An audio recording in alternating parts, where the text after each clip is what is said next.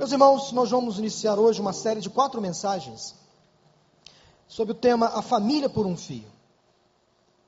Creio que este é um assunto extremamente relevante, atual, é um assunto importante. Eu pretendo compartilhar hoje, nos próximos três domingos, algo que tem inquietado bastante o meu coração. Há muitos anos, já trabalhando com famílias, aconselhando casais, preparando noivos para o casamento. Eu e minha esposa lidamos com essa demanda é, muito crescente na vida da nossa igreja, também trabalhando é, com casados para sempre, o curso Paz para toda a vida, enfim. A gente lida com muitas demandas na área de família. A gente aquece o coração quando percebe o sofrimento de pais com seus filhos, Move o nosso coração, por exemplo, quando a gente se depara com um casal à beira de um divórcio. A gente às vezes fica muito preocupado quando percebe os lares se desestruturando. Lares cristãos. Eu percebo que a família está debaixo de uma ameaça. Hoje há uma conspiração estrategicamente armada no inferno contra as nossas casas. Enquanto estamos aqui hoje sentados ouvindo esta mensagem, o inferno trabalha contra as nossas casas, contra as nossas famílias. Eu não sei se você percebe a gravidade do atual momento que estamos vivendo. Há uma luta declarada contra essa que é a primeira instituição criada por Deus. E como tudo que Deus cria, o inimigo tenta destruir, com a família não seria diferente. Mas o que está acontecendo hoje, meus irmãos e amigos, é uma luta desleal, desproporcional. E o pior, parece que nos vulnerabilizamos, nos fragilizamos, parece que ficamos entrincheirados, acuados, com medo, sem saber o que fazer, diante de tantos absurdos que assistimos diariamente.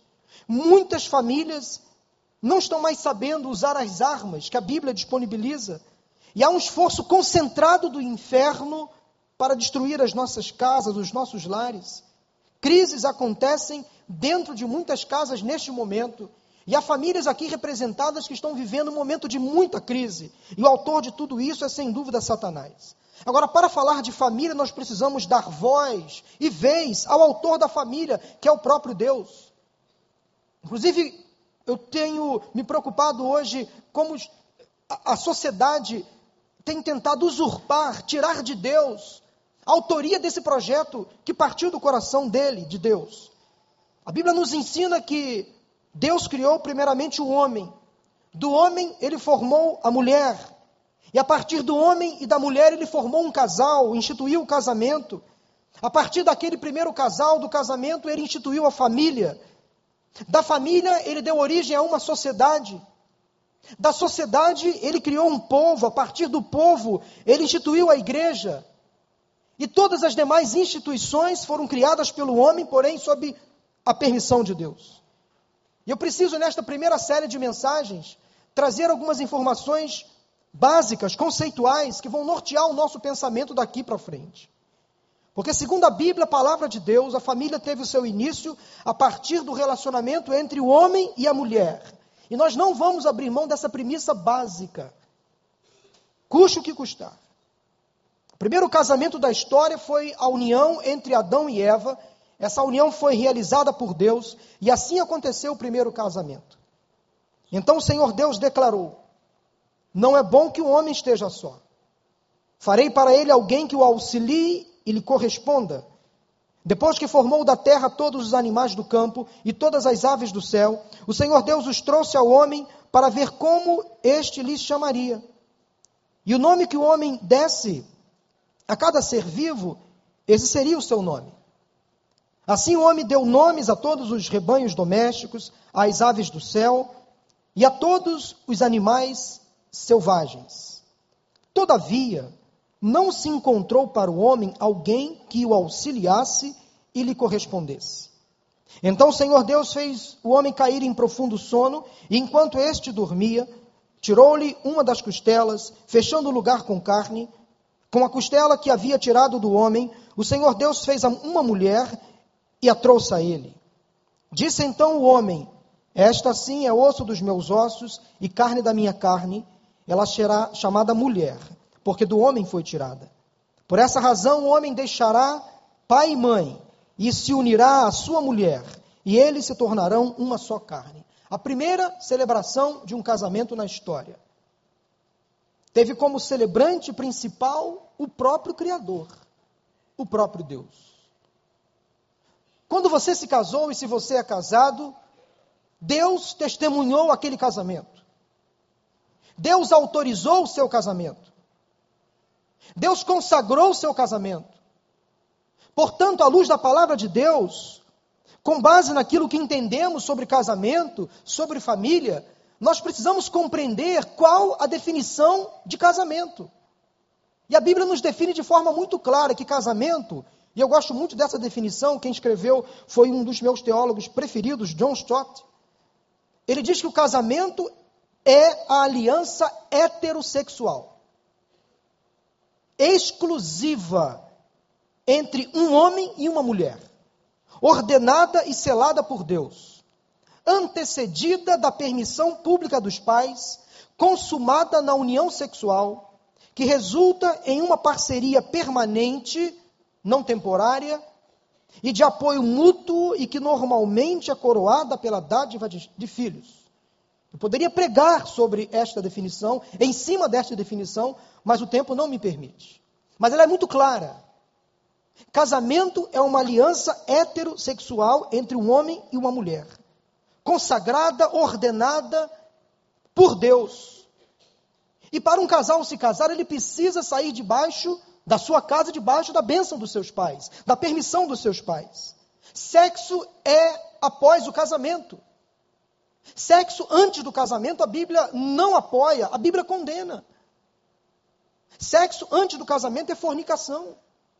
A Bíblia é muito clara que o sexo, a relação sexual entre um homem e uma mulher, deve ser praticada após o casamento. E essa parceria, que é selada através de uma aliança, é para a vida inteira. É para a vida toda, até que a morte separe apenas o casal. Eu confesso aos irmãos, graças a Deus, posso dizer isso com muita franqueza, muita sinceridade e muita humildade. Eu e Mauro estamos casados e somos casados há mais de 20 anos. Completamos agora, dia 18 de março, 20 anos de casamento. Nunca passou pela nossa cabeça a ideia, a possibilidade, mesmo que seja remota, de uma separação, de um divórcio. Porque nós não queremos dar essa brecha a Satanás, esse gostinho a ele, porque é tudo o que ele quer. É ouvir de um casal, é perceber que um casal abre uma brecha para um divórcio. Eu nunca pensei em me divorciar da Maura, mas confesso aos irmãos já pensei algumas vezes em esganá-la, em apertar o pescocinho dela. E creio que ela muito mais do que eu. Porque, sem dúvida alguma, ela. Eu dei muito mais trabalho a ela do que ela me deu trabalho. Não tenho dúvidas. Porém, meus irmãos, é difícil manter um casamento. Convenhamos. Como é difícil manter-se casado, principalmente nos dias de hoje. Mas a luz da palavra de Deus é um compromisso até que a morte separe. E quando vêm os filhos, ah, os filhos, herança do Senhor. Se eu pudesse, continuaria tendo um após ano após ano um, mas tive que fechar a fábrica, não deu para a gente prosseguir a multiplicação e a, o povoamento da terra, eu tive que parar nos dois. Eu sei que alguns irmãos conseguem cumprir a risca a ordem de, de Deus, enchei-vos e multiplicai-vos. Eu parei no casal, amém. Mas como é bom um casal, após o casamento, poder planejar e ter filhos. Herança do Senhor. Como é bom poder ter filhos. Mas, meus irmãos, eu quero compartilhar com vocês também nesse momento sobre uma visão muito importante sobre casamento essa instituição criada por Deus, planejada por Deus, muito bem elaborada, pensada por Deus. Eu não estou vendo muito bem o que está escrito ali, mas é praticamente o que está escrito ali é o seguinte: o casamento foi instituído por Deus, não é verdade? Ok. O casamento foi instituído por Deus.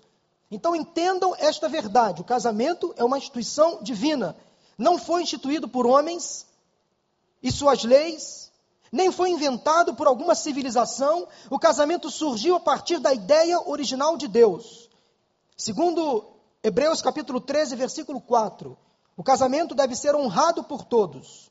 Há uma outra versão que diz o seguinte: digno entre todos seja o matrimônio. O fundamento do casamento é a aliança. A base que Deus criou para sustentar o casamento foi uma aliança, um pacto de fidelidade, cuidado, honra, afeto até a morte. E também está escrito aí nessa tela que o casamento é heterossexual, é monogâmico e é indissolúvel.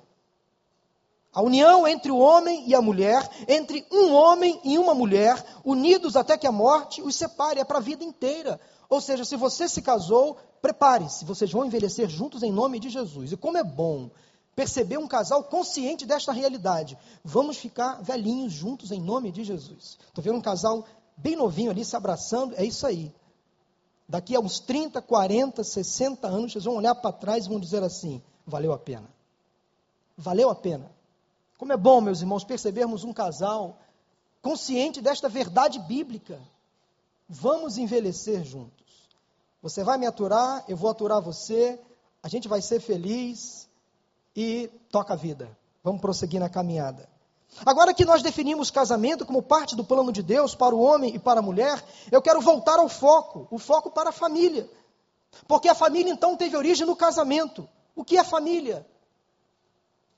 Há muitos conceitos e sei que você sabe muito bem definir família.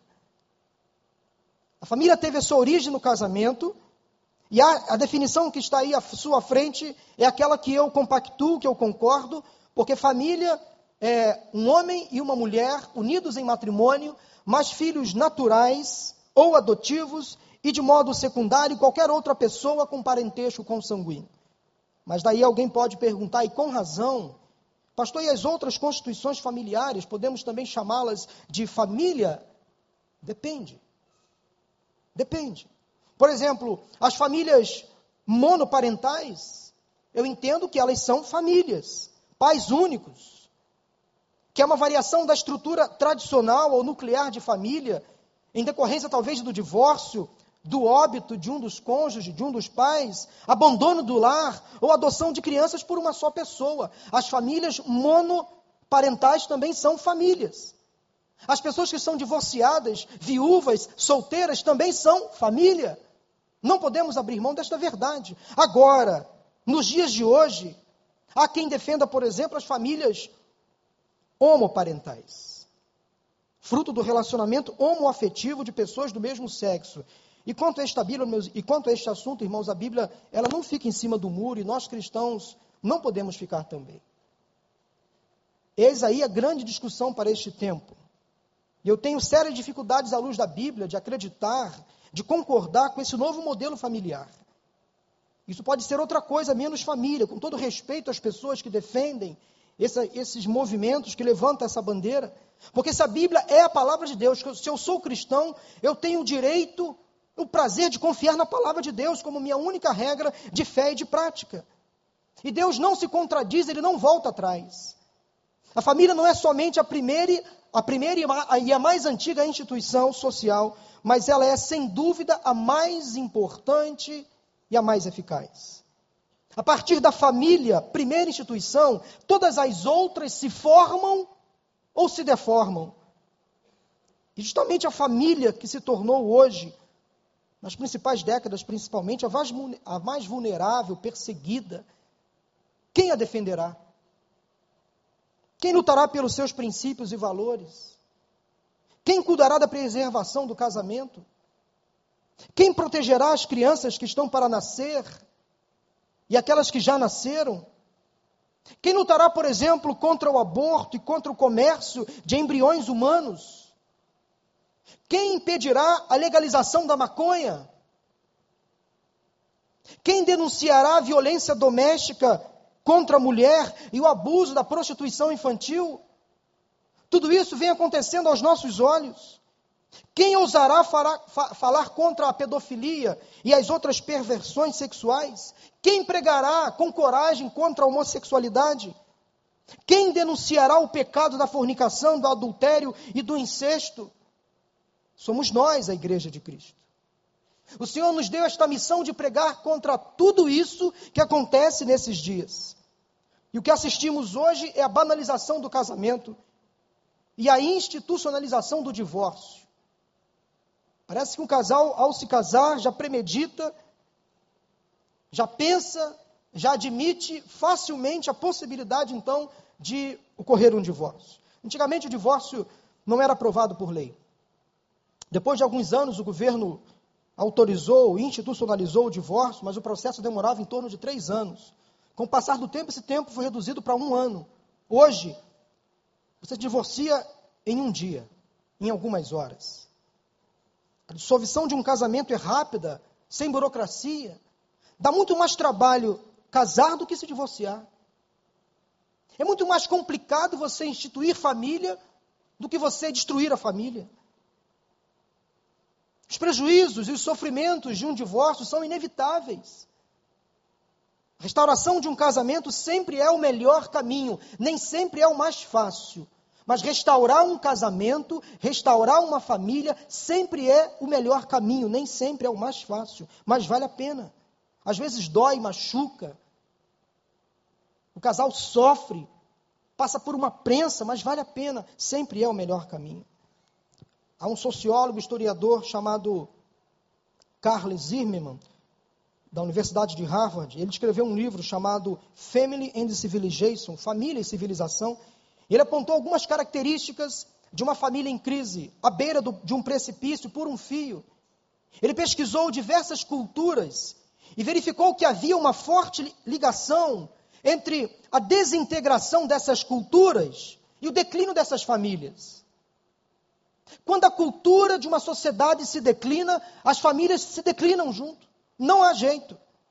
Ele relacionou algumas razões, algumas relações entre a desestrutura cultural e o declínio familiar.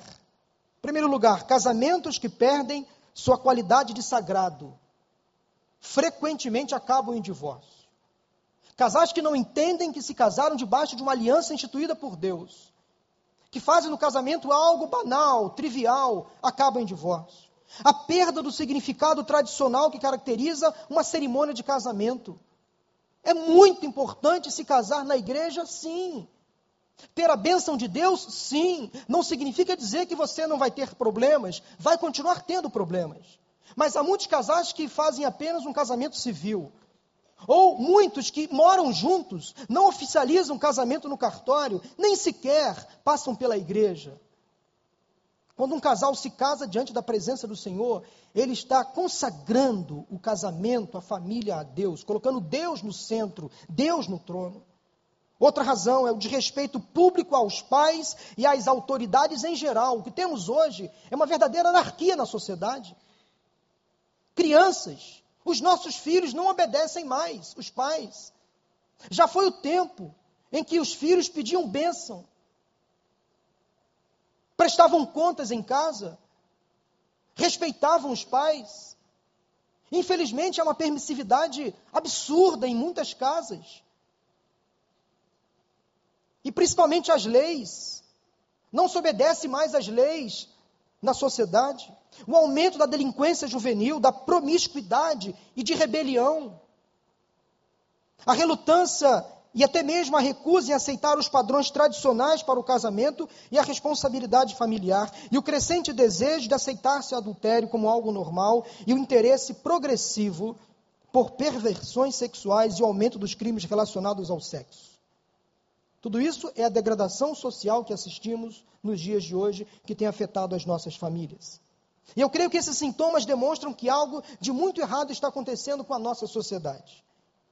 E as nossas famílias estão sendo diretamente prejudicadas. Uma sociedade só pode encontrar estabilização quando as famílias são equilibradas.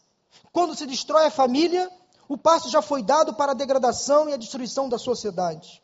Meus irmãos e amigos, manter um casamento não é fácil, já disse isso aqui. Requer muito trabalho, investimento, luta.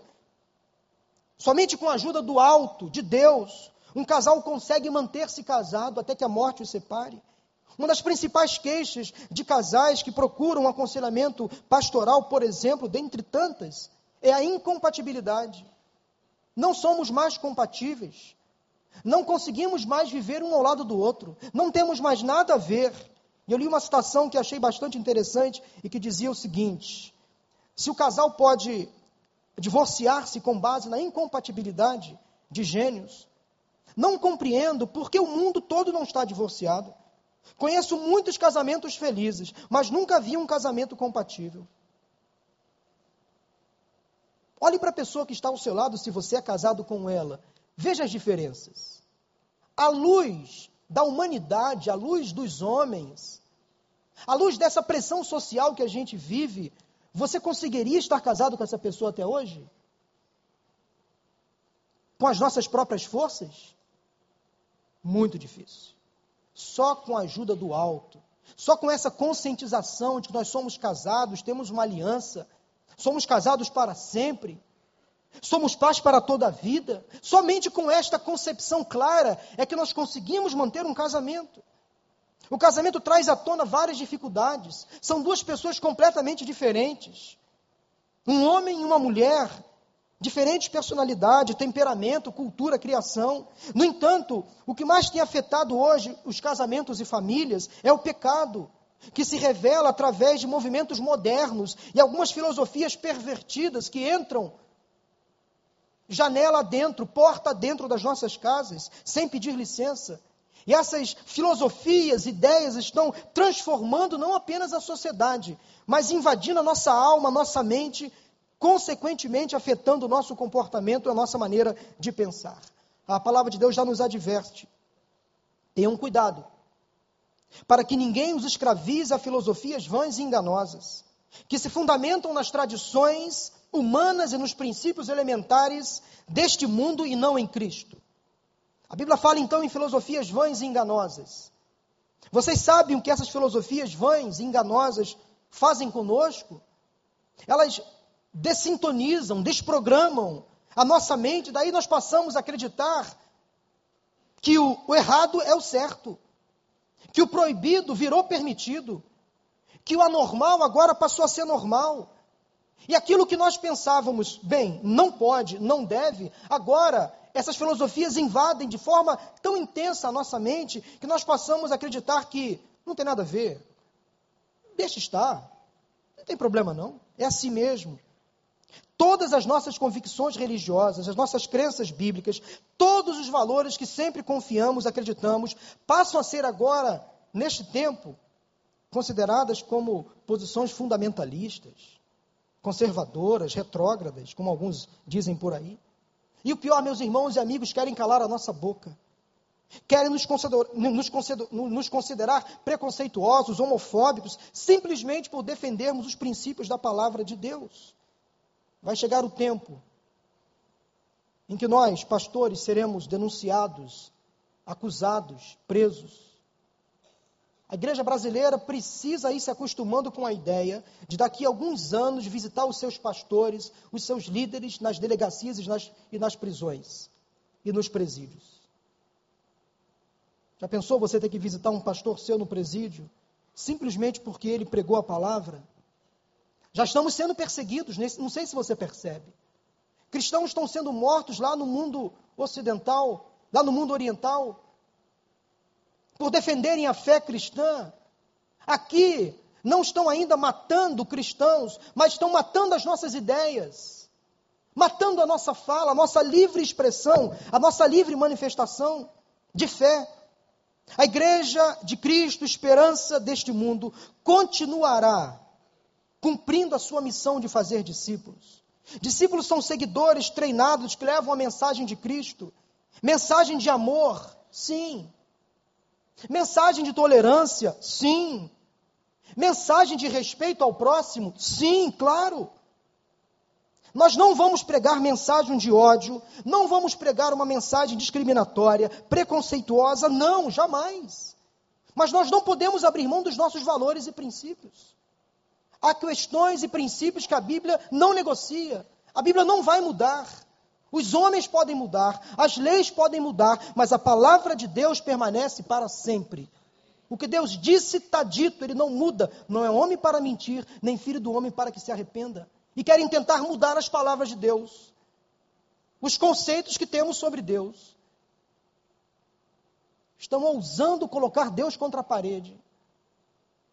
Estão ousando colocar palavras na boca de Deus que ele não disse. Mas a mensagem de Deus à igreja, que nós ensinamos, aprendemos na Bíblia, é contra o pecado, não contra o pecador. Não vamos negociar o inegociável. Igreja continuará sendo lugar de salvação, de cura, de libertação, de restauração. Você que ama a sua família e luta pela preservação do seu lar, consegue fazer alguma conexão com o que está acontecendo nesse tempo? Portanto, esse tema proposto para esta série de mensagens, a família por um fio, nos traz uma ideia então muito clara. Estamos vivendo uma batalha espiritual, uma guerra declarada contra as nossas casas. As nossas casas estão sendo invadidas por Satanás. Alguém e alguns querem destruir a família, a minha família, a sua família, e essa batalha já começou. E ela começa aqui na mente. Afeta a nossa cognição, que é a nossa capacidade de discernimento, raciocínio. Essa batalha também atinge a nossa volição, que é a nossa capacidade de fazer escolhas, tomar decisões. Essa batalha também, ao atingir a nossa mente, afeta a nossa reação, que é a nossa capacidade de sair daquele estado de prostração, de letargia. Eu vejo muitas pessoas hoje acomodadas. Acham que não tem nada a ver, ou acham que alguém vai fazer no meu lugar. Cada chefe de família, cada homem, cada mulher é responsável em manter a sua casa. Isso me faz lembrar lá em Neemias, quando ele convocou homens e mulheres, casais, famílias inteiras, para defender o pedaço do muro que estava em ruínas. As famílias se uniram num esforço conjunto, cada família defendendo o seu território, a sua parte do muro. Quando as famílias se unem, defendendo seus princípios e valores, a igreja se fortalece, a sociedade se fortalece. Precisamos, meus irmãos e amigos, dar as nossas mãos, um cobrindo o outro, encorajando o outro, equipando o outro. Não pense que essa luta é apenas dos pastores.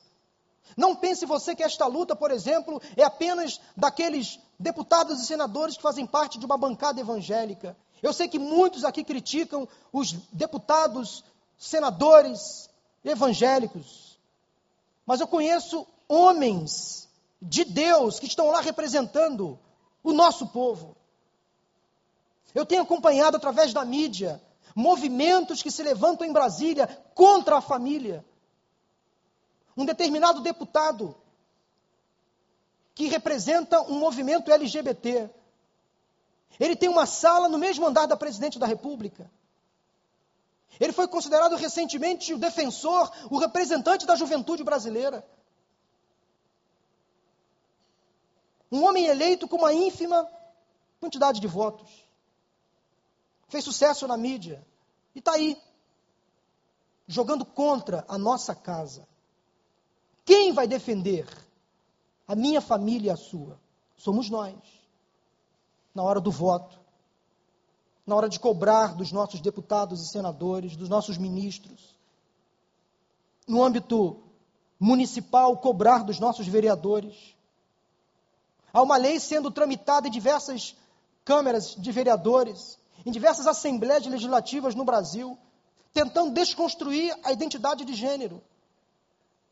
Ou seja, o que querem fazer, por exemplo, nas escolas é ter um banheiros. Menino ou menina pode entrar, sem distinção. Querem colocar na cabeça das nossas crianças que elas não nascem menino ou menina, elas vão se descobrir ao longo da vida.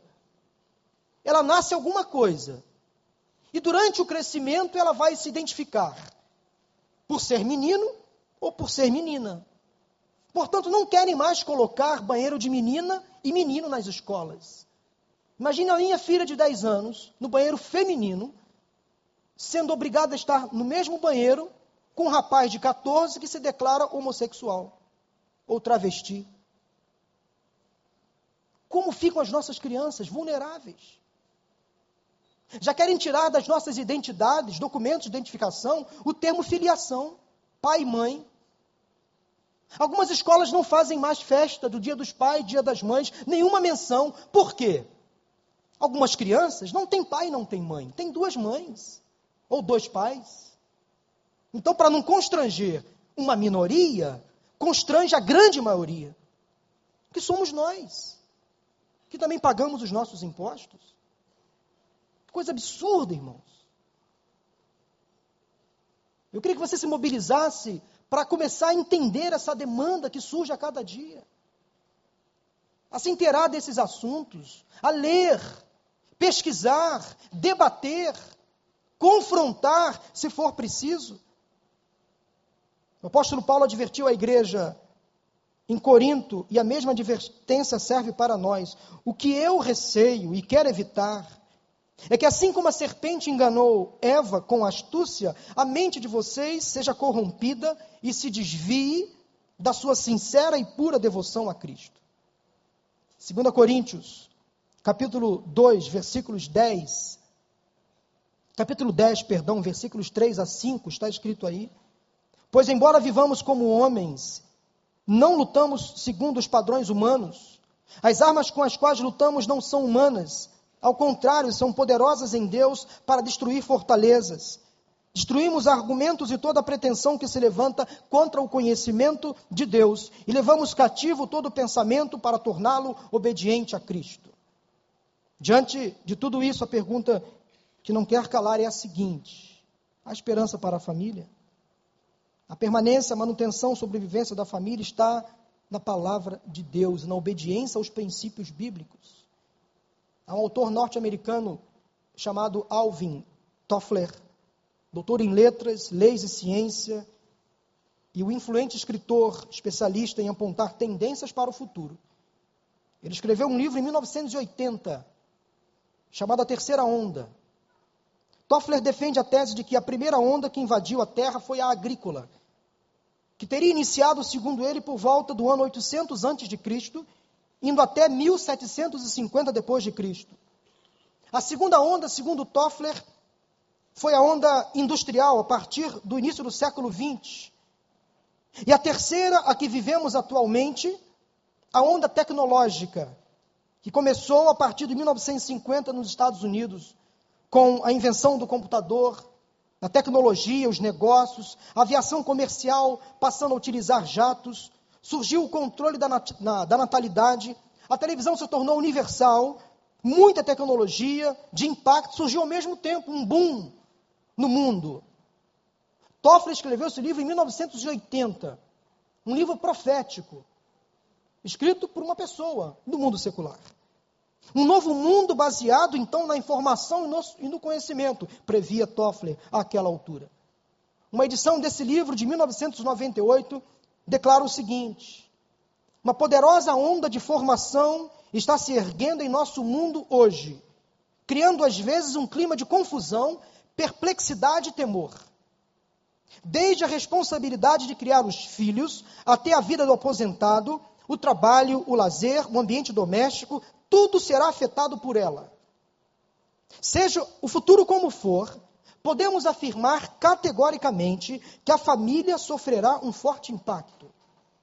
No contexto incerto em que vivemos, homens de negócio nadam contra correntes econômicas que oscilam entre altos e baixos. Políticos ficam apavorados quando veem cair sua aceitação nas pesquisas de opinião Universidades, hospitais e outras instituições temem uma alta de inflação que possa ressurgir repentinamente com o mesmo apetite devastador de outrora. Sistemas de valores tradicionais que o Estado, a família e a igreja estabeleceram tornam-se manipuláveis e instáveis, tal qual um barquinho em meio a uma terrível tormenta. 1998. Parece que ele escreveu isso no jornal de hoje. É exatamente o que estamos vivendo nesses dias. Não é essa a condição do Brasil de hoje? A influência negativa, maléfica, tendenciosa dos meios de comunicação, emissoras de televisão, de rádio, jornais, revistas, internet, o uso indiscriminado e incontrolável das redes sociais, pornografia, invadindo grupos de WhatsApp, E os nossos filhos estão nesses grupos. Estão vendo tudo isso. A pornografia que invade a internet, os canais de TV a cabo, não precisa ir muito longe. Banalização do relacionamento conjugal. Banalização do uso da maconha, disse isso semana passada, um programa de humor, falando uma clara apologia ao uso da maconha. Eu acho um absurdo esses intelectuais querendo promover o uso da maconha. Eles sustentam essa criminalidade toda que nós estamos vendo por aí. Os nossos filhos começam então a invadir esses morros para consumir drogas. Depois, essa intelectualidade, desculpe a expressão, besta, não quer saber como ficam as nossas famílias. Usa um discurso bonito via televisão, via internet, via jornal e revista, mas depois não querem saber como esses pais vão cuidar dos seus filhos drogados. Maconha, dentre as drogas ilícitas, é a mais branda. Mas vai ver o que ela causa no organismo de, uma pessoa. A letargia. A pessoa para de ter reações. Para de estudar, para de trabalhar. Fica vivendo no ócio, dependendo dos pais. Maconha abre portas para a cocaína, para o crack, para o, LS, a, a, a, o LSD, para a heroína e outras tantas drogas. E esses caras vêm dizer que fuma. Fuma o quê? Não quero isso para minha casa, não. Não quero, não aceito. Luto pelos meus filhos. Luto pela minha família. A promiscuidade não vai entrar na minha casa. Em nome de Jesus. Não vai. Não pode. É isso que Satanás quer. É isso que ele quer. Uma novela que começou há pouco tempo. Nos primeiros capítulos. Um beijo. Com duas atrizes renomadas. Duas senhoras com quase 80 anos. Que absurdo, gente. Daqui a pouco vão colocar duas crianças se beijando, do mesmo, crianças do mesmo sexo se beijando. E ficamos assistindo isso como se nada tivesse acontecendo. Houve uma pressão popular que começou nas igrejas, nos grupos de WhatsApp de pastores e líderes religiosos, em muitas rodas de amigos contra essa novela. E funcionou. Funcionou. Você viu que funcionou? Mudaram a logo da novela. Mudaram a logo, a imagem. Perceberam? A Globo fez reuniões para tentar agora aumentar o ibope. Tiraram aquelas duas atrizes conceituadas, inteligentíssimas, tiraram elas do foco. Tiraram dois meses da novela? Eu não, nem sabia. Ah, ela trabalha lá e está dizendo. Anteciparam a novela, tiraram dois meses vai acabar daqui a pouquinho. Graças a Deus. Não tem audiência, não. Não tem, é isso aí. Vamos acabar com esse negócio? Que negócio é esse? Nove horas da noite, duas mulheres idosas se beijando e a minha filha assistindo. A confusão que se causa na cabeça da minha filha, do meu filho, das nossas crianças. Querem fazer isso? Tem todo o direito. Mas não queiram destruir a heteronormatividade. Não queiram fazer isso. Não venha se opor à palavra de Deus. Ai daqueles que mexem nos meus ungidos. Ai daqueles que mexem no meu povo. Ai daqueles que conspiram contra a minha igreja. A palavra de Deus é fiel. Gente, estamos debaixo de uma luta terrível, tremenda. Para terminar, eu quero dizer para vocês que a nossa sociedade vive uma luta. Filosofias, como já disse, estão invadindo as nossas casas e os nossos lares.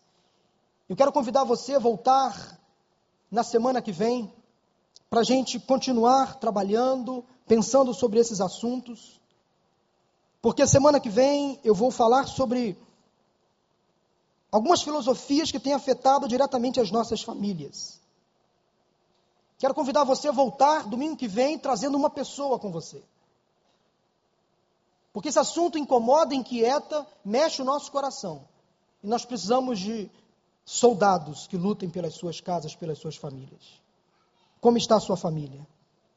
O que motivou você a sair da sua casa e participar dessa série de mensagens? É um tema que para você é interessante? Você está confuso com o que andam falando por aí sobre família? A sua família está por um fio? O seu casamento está enfrentando uma crise? Os seus filhos estão se perdendo?